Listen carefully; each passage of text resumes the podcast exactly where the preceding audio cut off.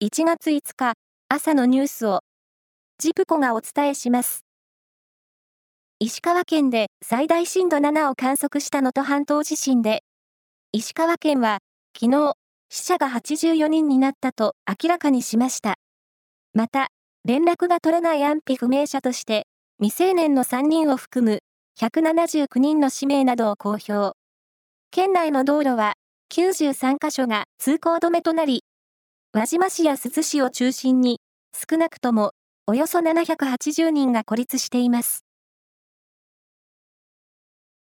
去年の全国の交通事故による死者の数は、過去最小だったおととしより68人多い2678人で、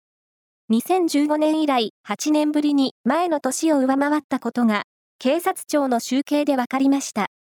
新型コロナウイルス感染拡大による行動制限が緩和されて、人の動きが活発化したことが背景にあると見ています。ちなみに、都道府県別では大阪が148人で、2年連続のワーストとなり、愛知の145人、東京の136人が続きました。最も少なかったのは、佐賀県の13人でした。スキージャンプ男女のワールドカップがオーストリアで行われ、このうち、ジャンプ週間の3戦目を兼ねた男子では、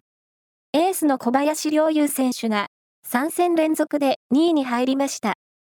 2シーズンぶり通算3回目のジャンプ週間総合優勝を目指す小林選手は、残り1戦でトップに立ちました。サッカーのスペイン1部リーグ、レアル・ソシエダードは4日、久保建英選手がリーグ戦の試合で左足を負傷したと発表しました。久保選手は12日に開幕するアジアカップに臨む日本代表のメンバーに選ばれていて、この後代表に合流して回復を目指すということです。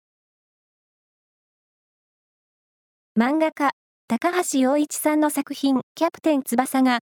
今年4月初旬に発売を予定する雑誌で漫画としての連載を終了することが分かりました。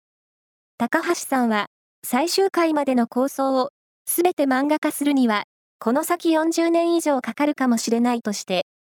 体力の衰えを踏まえ漫画の連載をやめる一方物語の制作は続けるとしました。以上です。